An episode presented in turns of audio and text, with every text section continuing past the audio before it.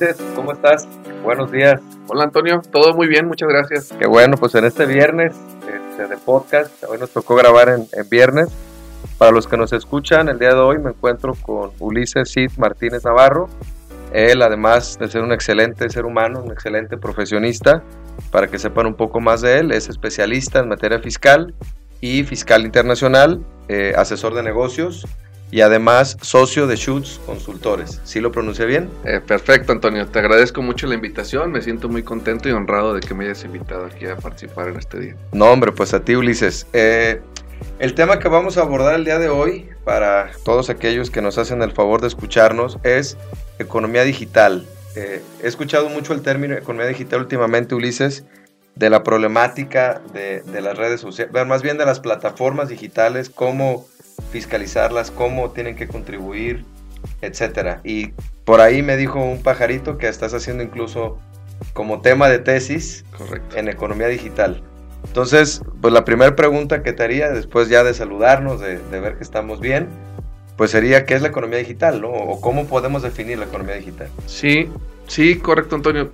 Digo, mira, es un tema bien interesante y, para ponerlo como contexto, creo que valdría la pena decir por qué es importante el tema de la economía digital. Y ahorita voy a, parto al tema que me preguntaste, porque, ¿por qué es importante? Porque inclusive tiene un tema social ahí de diferencia, porque te, voy a poner un ejemplo.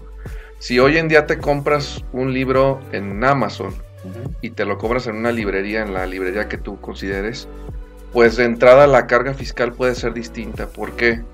Porque eh, la librería va a tener que establecerse como negocio en México, va a pagar ciertos impuestos y probablemente no lo estoy diciendo así porque no conozco la estructura exactamente de Amazon, pero probablemente Amazon tendrá alguna entidad fuera del país y entonces tal vez en México como plataforma como impuesto directo pues no va a pagar nada. Hay, algunas, hay unos cambios que han habido recientemente que ya lo abordaremos en su momento en impuesto al valor agregado, pero en términos generales digamos que eh, esta empresa como cualquier otra que, tributa a nivel internacional pues no tendrá una carga fiscal en México como si la tiene cualquiera de las librerías en la que tú vas y te compras un libro, ¿no? Y eh, probablemente ahí es una desventaja comercial, ¿no? Sí. Porque el que tiene su negocio establecido dice, oye, yo sí pago. Correcto. Y este cuate que viene a vender por internet una plataforma, él no paga. Sí, por eso te decía que inclusive tenía un aspecto social, porque obviamente los impuestos te sirven justamente, entre otras cosas, para nivelar esas cargas y que sea un impuesto equitativo entre alguien que está vendiendo como una librería aquí en México, como alguien que te lo vende desde una plataforma. Porque ya de por sí, inclusive, la estructura de la plataforma, que es una de las empresas más grandes del mundo, pues ya lleva cierta ventaja competitiva. Quita, agrégale a eso que además el tema de los impuestos puede no ser equitativo, pues imagínate, de entrada de saque ya, ya, ya, ya, quita o, diferencias el negocio respecto de uno y de otro. ¿no? Dices, a ver, entonces, además del tema impositivo, de impuestos, que me queda claro que es lo principal, ¿qué otro problema de negocio adviertes en esta economía digital? Sí, mira, eh, respecto de las características que tiene este tipo de negocios, enfocado al tema impositivo, como bien lo planteas, pues es que tiene unas características muy distintas a lo que llamamos los modelos tradicionales, porque en un modelo tradicional, pues hay alguien haciendo algo, produciendo algo o hay alguien vendiendo algo. Ese es un modelo tradicional de negocios. Y entonces la economía digital ha venido transformándose tanto que digamos ya la economía digital tradicional de por sí genera varias complicaciones, pero ¿cuál es la diferencia? Justamente que muchos de ellos, sobre todo los negocios más digitalizados, no necesitas tener personas haciendo algo. O sea, si tú te fijas en cualquier modelo de negocios de economía digital, pues no hay alguien que te está en una plaza comercial, por ejemplo, vendiendo algo. Tú te metes a una plataforma digital, eliges un contenido como el que estamos justamente aquí teniendo y simplemente te gusta y puede que lo consumas. Y en ese contenido ah, hay varios, sub, vamos a llamarlo así, submodelos de negocios que están generando riqueza. Entonces, justamente esas características que tiene la economía digital, pues es que genera las dificultades para imponerles ciertos gravámenes. Por, ejemplo, eh, en un modelo tradicional de negocios en donde, tenemos personas, las reglas fiscales están hechas para que se grabe a las personas mediante alguien que está produciendo algo o alguien que está vendiendo algo. Inclusive las reglas a nivel internacional. Pero como aquí no hay nadie, entonces, por ejemplo, si hablamos de México, si hablamos de cualquiera de las plataformas, voy a meter goles porque para que se entienda el ejemplo, si hablamos de un Netflix, por ejemplo, pues en Netflix no hay alguien aquí que te está ofreciendo en una plaza comercial que tú te metas a Netflix y que te van a cobrar tanto. Y que suscribas a Netflix. Exacto, entonces simplemente tú conoces a Netflix y tú te metes a la plataforma y tú bajas esa plataforma. Entonces no hay alguien aquí ni produciendo Netflix, salvo las producciones que hay aquí, pero que ese es otro modelo de negocios. Y tampoco hay alguien que te esté ofreciendo Netflix. Entonces esas características que las vuelven con una movilidad muy simple, muy fácil, que, que no necesitan una, una cantidad de personas tan importante, pues es que dificulta justamente el grabar a estos tipos de empresas. Si ponemos otro ejemplo son las redes sociales.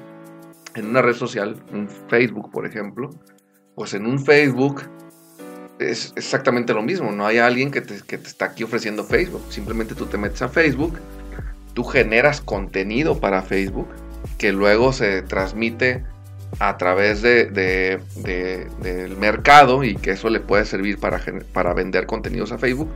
Pero sobre todo uno de los negocios más importantes de Facebook es justamente la información que tú estás virtiendo en Facebook.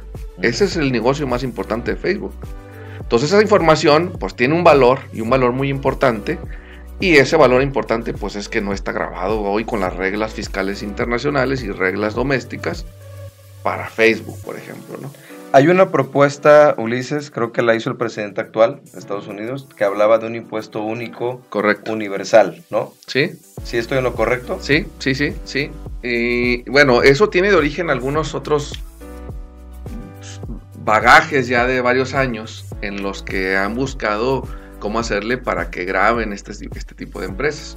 Y, y voy a hablar muy someramente de estos, de estos puntos porque resulta ya desde hace varios años en los que se ponen de acuerdo países, sobre todo desarrollados, en el que se dan cuenta que dice, bueno, hay un problemón ahí en la economía digital porque pues no tenemos reglas para cómo hacerle para grabar estos, estos, estas, este, mercados.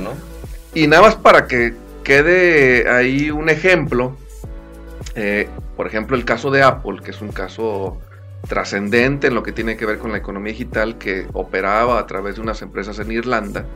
El caso de Apple justamente es, un caso icónico en el que se, se, ve el ejemplo de lo que pasaba antes. Y no es que Apple quisiera evadir el impuesto, simplemente Apple jugaba con las reglas que había, ¿no? Y en ese tiempo las reglas eran esas. Y Apple, para que nos demos un ejemplo por ahí de los años 2011, 2015 más o menos, eh, su carga fiscal se habla de que en algunos años pagaba el 0.3% de ISR. Si eso lo comparamos con México, México una empresa constituida paga el 30% de ISR. Oye, Apple no tenía riqueza por, y por eso pagaba tampoco. Por las reglas que no, Apple ya era un monstruo en ese entonces, pero simplemente con las reglas con las que operaba a través de empresas en Irlanda, paga, eh, pagaba este, este porcentaje de impuestos. Entonces, Justamente eso motivó a los países del G20 principalmente y luego de la OCDE a ver cómo le hacían para grabar estas plataformas, lo que resultó luego a través de un concepto que se llama BEPS, Base Erosion and Profit Shifting, en el, que, en el que diseñaron algunas reglas para ver cómo grabar este tipo de empresas que estaban eludiendo el pago de impuestos, porque no, no podríamos decir que estaban evadiendo, estaban eludiendo mediante ciertos esquemas, ¿no? Y justamente la acción 1, la acción 1 de BEPS, la más importante en mi opinión, tiene que ver con cómo abordar los retos de la economía digital.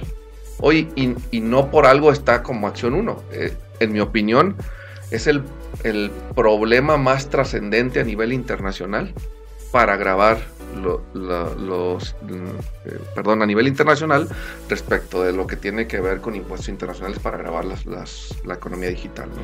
Ahora, Ulises, estos, estos impuestos o estos gravámenes o estas cargas que quieren imponer eh, los gobiernos o los, o los países desarrollados, tendrían que preocuparle a lo mejor al de a pie. Es decir, si llega una persona y dice, oye, yo quiero vender productos por internet, yo quiero comercializar por internet, yo quiero meterme a Amazon, yo quiero meterme a Mercado Libre, o simplemente quiero abrir mi página y subir este, pues, las chanclas, la playera que yo hago, la chamarra, los tenis que yo decoro a las personas que yo les vendo este producto, aunque el negocio es por internet, entiendo o asumo lo que te he escuchado ahorita, que ese gremio no le interesa evidentemente a los países desarrollados, o crees que en el futuro también ellos van a tener que meterse a este carril? Sí, claro, porque las reglas sin duda alguna van a tener que cambiar y no se han puesto todavía de acuerdo los países para... Por eso es el problema tan complejo. Ahorita si quieres abordo un poquito más de la complejidad para grabarlas, pero, pero sin duda alguna va a terminar cambiando el, mundo en, materia de impuestos respecto de para grabar este tipo de actos. Y principalmente el objetivo son las grandotas, ¿no? Porque ahí es donde están los recursos que de alguna manera no están pagando impuestos. Pero eso va a trascender a que luego los negocios digitales pues sí terminen pagando impuestos. Y eso no significa que ahorita no paguen impuestos. Alguien que vende cualquiera, cualquier tipo de actividad a través de... Al adquirir los tenis ya está pagando. En ese momento está pagando. Lo que pasa que hay dos conceptos muy importantes en materia de pago de impuestos que tiene que ver con la residencia fiscal y el establecimiento permanente. Son como digamos las dos formas en las que comúnmente los países atraen la, tributación a su país. Entonces, si estamos hablando de alguien mexicano que es residente fiscal en México y que él como persona física va a tributar, pues va a ser un residente en México, lo van a tener identificado en México y va a tener que pagar sus impuestos en México común y corriente. El tema es que ahora los chavos que, están que tienen tanto acceso a la tecnología, pues ahora se ha vuelto con mayor facilidad estructurar un negocio que la verdad es que tampoco es tan costoso a través de países en los que de alguna manera todavía no son grabados por esas actividades. Países que se le llaman territoriales, como el caso de Panamá, por ejemplo, en el que cualquier actividad que tú tengas que vengan ingresos de cualquier otro país fuera de Panamá, pagan ser impuesto. Entonces, les es sencillo, por decirlo sencillo, entrecomillado, eh, estructurar algo a través de Panamá. Sí, ir a Panamá, y que el una empresa vaya a través de Panamá. Por eso se han diseñado una cantidad de reglas muy fuertes para que si, tú tienes una estructura con Panamá o con el mismo Estados Unidos, eh, a través de empresas en Nevada o en, algún otro estado, en Wyoming, este, que si tienes una carga mínima fiscal o nula, pues por eso hay reglas diseñadas en otros países como lo es México, para que si no pagas impuestos allá, las pagues aquí en México. Entonces, este, sí, por eso es trascendente, porque no necesariamente está eh, el, el, tema, las reglas han venido cambiando para las grandotas también las empresas pequeñas que hoy en día con el, justamente la globalización y justamente con la economía digital, pues también terminan cambiando las reglas y también hay que tener mucho cuidado respecto de si se pretende estructurar negocios a través de otros países, pues también pueden tener efectos fiscales en México si es que hacen su vida en México. El que promociona en redes sociales su producto no tiene problema, al día de hoy. El que promociona no, no, de ninguna manera. Hoy no. O sea, si eh, yo hablo mi Instagram y le pongo este chacharitas.com y subo mis playeras y todo, al día de hoy no tengo problema. No, no, una vez que hagas negocios con eso, pues habrá que ver cuáles son las consecuencias fiscales de que estés haciendo ese tipo de actividades, ¿no? Pero como tú bien decías, es un mercado normal, porque al final de cuentas si facturo la camisa, pues me entra en tributo. Correcto. No entraría en este supuesto de los macros que estamos hablando ahorita, ¿no? Sí, sí, sí, sí. Y, y macros por decir algo, ¿eh? Porque hay plataformas que han crecido enormemente de, en dos o tres años y que pues, dices... Y ellos quiénes eran, ¿no? Y ellos quiénes eran, y ellos como, por, ejemplo, te puedo poner a Bitso, ¿no? Que es este, de estos unicornios mexicanos recientes que están constituidos, no recuerdo ahorita en, qué país, pero bueno, seguramente no en México, es un país en Europa, este, no, no lo recuerdo ahorita, pero en el que el negocio se está yendo allá. Y, ellos no se fueron por un tema fiscal, se fueron por un tema de regulación de empresas fintech. Y entonces lo que podrías preguntarte, a ver, Bitso que tiene accionistas mexicanos, ¿cómo es que está pagando impuestos? No? Seguramente ya tiene alguna forma de tributar y por lo que sé, seguramente más beneficiosa de lo que tenemos acá en México. En Latinoamérica, Ulises, ¿quién es el más adelantado en este tema? ¿Qué país es el que tú crees que va a la vanguardia, que a lo mejor va adelante y que ya está como, como con un piecito ya dentro de este tema. Sí, en mi opinión México. Creo que México eh, ha venido siendo vanguardista en cuanto a los cambios de las reglas en materia fiscal internacional Y una vez que se incorpore eh, pues las reglas que tienen que ver como respecto de cómo grabar la economía digital, pues entonces este, seguramente México va a ser, así ha venido siendo y seguramente así va a continuar eh, de los más innovadores para, para, imponer este tipo de gravámenes. en, el, en el mundo, en el mundo en general, ¿quién es el vanguardista? No podríamos hablar de un país vanguardista. Hay varios casos. En un bloque vanguardista. Hay varios ejemplos. De hecho, han causado luego conflictos, hasta políticos, porque el problema con esto es que, para que se entienda la trascendencia, imagínense a 1.500 millones de, de hindús viendo Netflix, ¿no? Y entonces la India lo que le interesa es, oye, pues yo quiero grabar una partecita del pastel, una partecita de la riqueza que está generando, por poner un ejemplo, porque es el que hemos estado hablando pues creo que me corresponde una parte de, la, de la riqueza que está generando Netflix. Y luego el país de residencia, como lo es Estados Unidos, dice, no, es que no. Bueno, así decía, ya, ya ha venido cambiando un poquito eso, pero decía, es que tiene que pagar impuestos en donde sea residente Netflix. Y está en Estados Unidos. claro, entonces cada quien jala para su molino, ¿no? Como decimos acá en México. quiere agarrar este... Claro, y, y justamente eso, en el caso de México, que somos un país más de mercado que, de, que, productor, digamos, de estas empresas, pues a México lo que le conviene es decir, pues claro, a mí me conviene que una partita del pastel se quede en México. El problema con esto es que se ha vuelto político porque como cada quien busca que, que ese gravamen sea donde le conviene, entonces es un poquito entre los países que les conviene más que esa tributación se vaya más al país de mercado y otros países que vayan al, al país de residencia. Donde se crea el negocio. Sí, y entonces vemos países como Chile, por ejemplo, que ha, venido cambiando su legislación para grabar este tipo de negocios. Entonces dice, bueno, lo que vamos a hacer es que vamos a poner reglas al sistema financiero para que cuando alguien, cada uno de nosotros, nos hagan un cargo por Netflix, por ejemplo, eh, que ahí se, se haga una pequeña retención. Entonces, eso suena atractivo y suena interesante, pero eso luego lleva a otras complejidades, porque el sistema financiero dice, ¿y yo por qué? a ver, yo no estoy ganando nada de esto. Reténlo tú. Por, qué yo debo de tener primero una carga administrativa de esto respecto de un negocio que ni siquiera sé si está en los supuestos de... Porque ¿cómo sé que Antonio está en Chile viendo Netflix? ¿Y cómo sé que Antonio no se fue a China y, lo, y está viendo Netflix desde China? Y que está usando una tarjeta de Chile. Entonces eso crea las complicaciones justamente de todo lo que tiene que ver con... le cobro, ¿no? Exacto, entonces por, eso es tan complejo el problema. El problema, porque el problema no es, pues póngale un impuesto. Y ya. Eh, exacto, el problema es que luego si cada, cada país se le ocurre cómo poner el impuesto. Te puedo dar otro ejemplo. En, la Unión Europea eh, incluyeron en su legislación, en la Comunidad Europea, y hoy ya algunos países como son Italia, España, eh, Francia, han impuesto lo que le llaman el, bit tax, que es un impuesto, eh, un, impuesto que no es ISR, o sea, un impuesto como tal exclusivo para economía digital, que es un impuesto que comúnmente se graba entre el 3%.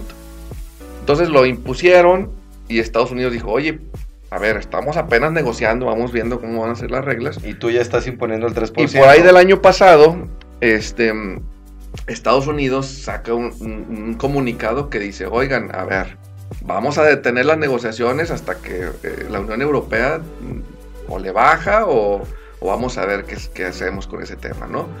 Entonces, por eso digo, se vuelve un tema politizado porque si cada país empieza a poner distintos impuestos, como lo, ha, como lo ha sido en algunos que se han adelantado, pues entonces esto se va a volver un galimatías y entonces cada país va a empezar a grabar de distintas formas la economía digital porque el país pues, sería libre de poner su, el gravamen. El problema con esto es que primero hay tratados para evitar la doble tributación que automáticamente con eso, o sea, esta empresa que está situada en un país con un tratado, pues no le pueden imponer cargas porque está el tratado que lo protege. Esa es una. Y dos, suponiendo que sea un país en el que no haya tratado, si cada país se le ocurre empezar a grabar como se le ocurra, pues al rato la carga va a ser una, dos, tres, cinco veces, dependiendo de las reglas que ponga cada país, y van a desincentivar la inversión en la economía digital, que tampoco es el objetivo de los impuestos. Entonces, Sí, porque el que quiere emprender no es ustedes, oye, me van a cobrar en China, en México, en Chile exacto. y en Estados Unidos, pues Exacto. entonces ¿dónde está mi negocio? Exacto. Entonces, va a terminar siendo una carga que cada país va a empezar a cobrarle como se le ocurra Y como le convenga. y como le convenga, y entonces ese no es el objetivo. El objetivo es que pague una sola vez, que sí pague, pero que pague una sola vez. Y que la carga otra vez, regresamos al principio, que sea equitativa con un negocio tradicional. ¿no? Ok. En México, ¿cuál ha sido la experiencia, Ulises? En, En- México, ¿cómo sí, nos ha ido con esta Mira, parte? en México recientemente, hace un par de años, tuvimos algunos cambios que buscaron grabar en materia de impuestos indirectos, que es lo que vamos más avanzados. La mayoría de los países ya han implementado la- en, en sus impuestos indirectos, en México es el IVA, eh, el cómo paguen estas, estas plataformas. Y lo que, lo que se cambió fue que por lo menos ya las empresas estas transnacionales paguen IVA aquí en México, porque ni siquiera IVA se pagaba. Entonces había una, una diferencia importante entre un negocio tradicional y un negocio, eh, vuelvo al ejemplo de los libros, suponiendo que el libro Ujú. tuviera IVA, ya de saque tenías una diferencia del 16%. Que alguien aquí, que suponiendo que el libro tuviera IVA, o cualquier producto que tenga IVA, pues aquí se hubiera pagado un 16% más porque graba IVA. Y un producto que venía del extranjero, pues no, no grababa IVA. Entonces, de saque ya había una diferencia importante. Ya no compito. Ah, Hoy en día ya se homologó y en materia de IVA ya hay un impuesto que se debe de pagar. Dicho sea de paso, no lo paga la transnacional, lo pagamos cada uno de nosotros porque el IVA es un impuesto al consumo. Entonces, cada uno de nosotros cuando compramos ya un producto a través de estas plataformas, Pagas el IVA. se debiera de pagar IVA, ¿no? Entonces, ya por lo menos en materia de impuestos indirectos ya igualamos esa parte. En materia de impuestos directos, lo que se grabó fue a las personas que tienen negocios a través de la economía digital. Por ejemplo, alguien que opera a través de Airbnb, al- a la plataforma Airbnb le obliga a que retenga un impuesto a quien tiene el inmueble a través de su plataforma. Entonces todavía no se está grabando al Airbnb, aunque Airbnb gana una, algo una de allí, comisión. una comisión, pero todavía no se está grabando al Airbnb. Le pero graban al por lo propietario menos que pone a disposición el Correcto. inmueble. Correcto, entonces ya le está obligando a que tenga una retención. Creo yo, en mi opinión, que una parte trascendente de estos cambios no es tanto todavía, porque todavía no llegamos a grabar la- a la plataforma, Ujú. pero sí va a generar información importante respecto de cuánto vale el mercado en México. Y empieza ya a diseñarse las reglas respecto de, una vez que ya se pongan las reglas y que todos los países Se pongan de acuerdo. así, se pongan de acuerdo, pues que ya haya reglas determinadas en México y ya más o menos conozcamos el mercado. ¿Cuándo va a pasar eso? En la teoría, fíjate, desde el 2013, que, es la- que son las acciones BEPS, eh, son 15 acciones de las cuales ya prácticamente están todas eh, diseñadas, excepto la acción 1. O sea, el tema es tra- trascendente que todas en el, 2000, en el 2015 prácticamente ya eh, sacaron librillo respecto de qué hacer. Y ya estaba. Excepto la que tiene que ver con la, con la economía digital.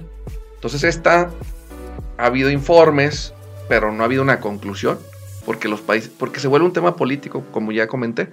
Entonces, en teoría, en octubre, o sea, en este mes, tendría que ya haber una, cons- con- con- eh, una Un consenso. un consenso respecto a los países que cómo se espera que sea. Hay dos pilares, pilar 1 y pilar 2. El pilar 2 tiene que ver con lo que ustedes seguramente escucharon como nota, que es el impuesto mínimo global, que es que todas las empresas del mundo por lo menos paguen un 15% en donde sean residentes, donde esté la empresa holding. Alto, ¿no? Entonces, ¿O no? pues, mira, no, no, no tan alto, la verdad es que es, en mi opinión, razonable. razonable? Eh, razonable y bueno, habría que, habría que ver qué pasa en el mundo. Ese es el que está empujando a Estados Unidos. Por eso Biden sacó con bombo y platillo. Ya nos pusimos de acuerdo y se va a pagar un impuesto mínimo del 15%. Mínimo global. Ese es el pilar 2. El, el pilar 1 es el pilar que habla de cuánto se va a quedar en las economías de mercado. O sea, el ejemplo que puse de México y el, y el ejemplo que puse de la India. Entonces, ese es, ese es el que, el- la otra parte de cómo diseñamos reglas para que una partecita de ese pastel de impuestos se quede en esas economías. Ese es el pilar 1. Ahora, positivo de esto, Ulises, que yo puedo este, sacar es comunicación mundial Sí, claro. y negociación mundial. completamente. y, empatía mundial en donde esta problemática está obligando al mundo a ponerse de acuerdo, está obligando al mundo a cooperar, que es lo que yo he pugnado mucho en este podcast, la cooperación entre las personas y entre los países. Entonces, a pesar de que hay muchos retos y muchas problemáticas, creo que lo positivo de toda esta economía digital es que está obligando a los países a ponerse de acuerdo, a dejar las reglas sobre la, sobre la mesa. Me queda claro que ha habido otros acuerdos, eso es, pero para, para la historia moderna, pues va a pasar como, como algo histórico, ¿no? Porque ya hablar de un impuesto mínimo mundial es interesantísimo. ¿eh? Completamente, completamente. Y, y, yo creo que el problema es tan grande que la solución amerita que sea así de grande. O sea, ha tenido que llegar a esas, a, esas magnitudes de que se pongan de acuerdo los países, porque de no ser así, jamás se va a llegar a una conclusión. Y creo yo, en mi opinión, que aún así, con esas magnitudes de la forma en la que buscan resolver los países, aún así el problema va a seguir dando para muchos años. ¿Por qué? Porque en lo que caminan los cambios en las legislaciones de los países y en los acuerdos entre países, la tecnología ya va tres veces más rápido avanzando. Entonces hoy en día ya empezamos a cuestionarnos respecto de cómo graba, por ejemplo, un robot o cómo graba la inteligencia artificial, si esa se tendría que entenderse como un ente y tendría autónomo. Que, autónomo y tendría que pagar un impuesto. Y, no estoy hablando de cosas de locuras, ¿eh? O sea, ya hoy hay, hay robots que ya, no, no recuerdo en qué país por ahí, que existe un robot que ya este, tiene la, capacidad de producir, por ejemplo, intangibles. Y ya hay precedentes respecto de estos intangibles a nombre de quién tienen que registrarse. ¿Del robot o del dueño del robot. O del, programador del, o del programador del robot. Entonces ya empezamos a otras discusiones que ya van mucho más allá y que entonces te digo, ya van tres veces más rápido la, tecnología respecto de la negociación entre los países, ¿no? Que va a ser un tema que va a dar para muchos años, en mi opinión. Ok, Ulises, como cierre, ¿qué conclusiones este, me puedes dejar? Nosotros en este podcast pregonamos que si alguien te escucha le quede, le quede información de valor, le quede algo en su día a día. Conclusiones que me puedas compartir, tres, cuatro, cinco, las que tú veas más importantes, que es, mira, este tema, Ulises Martínez, estas serán mis conclusiones puntuales. Pues mira, pues, la verdad es que es un tema complejo y, que a lo mejor con el tiempo que aquí tenemos y que, nos que me haces favor aquí de compartir o de permitir compartir con, el, con tu audiencia, pues no, no, no se puede concluir como tal en algo porque la propia problemática no ha llegado a una conclusión, pero lo que podría decirte es que las personas que tienen un negocio que tiene que ver con algo digital, que cada vez son más, porque cada vez los negocios están más digitalizados, pues obviamente tienen que estar al tanto respecto de los cambios y a lo mejor no ellos, sino que tienen que acercarse con un profesionista que los asesore correctamente para ver las consecuencias fiscales que tienen estos negocios. Porque las operaciones internacionales que tienen que ver con la economía digital ya son del día a día. ¿eh? O sea, ya te estoy hablando de gente que se pone una tienda digital y que empieza a vender cosas eh, con clientes en Los Ángeles o en Nueva York y que no te estoy hablando de grandes empresas. Entonces, cada vez más el asesor tiene que estar más actualizado respecto de cuáles son las consecuencias, no solo de aquí, sino también de Estados Unidos de la venta que se está teniendo de este producto o de este servicio en aquel país. diría, entonces, uno, acércate a, alguien que sepa, que te sepa asesorar correctamente. Ese es uno. Dos, pues que debemos estar abiertos a las novedades. Pues obviamente estamos hablando de un tema de economía digital que va a mil por hora y que bueno, van a seguir habiendo cambios trascendentes y que hay que estar abiertos a ellos, ¿no? Y tres, pues esperemos las conclusiones que en teoría van a ser en octubre.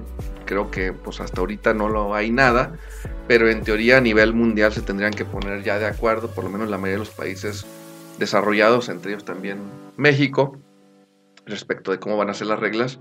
Y eso, créanme, va a cambiar trascendentemente los sistemas fiscales a nivel mundial. Entonces esperemos a ver qué hay Mientras tanto, la problemática sigue, es un tema muy trascendente y si alguien tiene interés en, estudiarle, pues hay, hay mucho, mucha literatura en la OCDE, en la ONU respecto de esta problemática y cómo es que se ha tratado de abordar. No, Ulises, yo creo que este podcast nos, nos daría para no sé cuántas horas. Está interesantísimo. Este, algo más que nos quieras compartir, algo más que nos quieras decir, tus redes sociales, algo que nos quieras decir. Bueno, pues nada más, este, estamos a la orden. Yo creo que la forma en la que me pueden localizar más sencillo es a través de mi correo electrónico. Estoy en redes sociales también como Ulises en LinkedIn y en Facebook principalmente. Y mi correo electrónico de la oficina es umartinez.chuts.com.mx.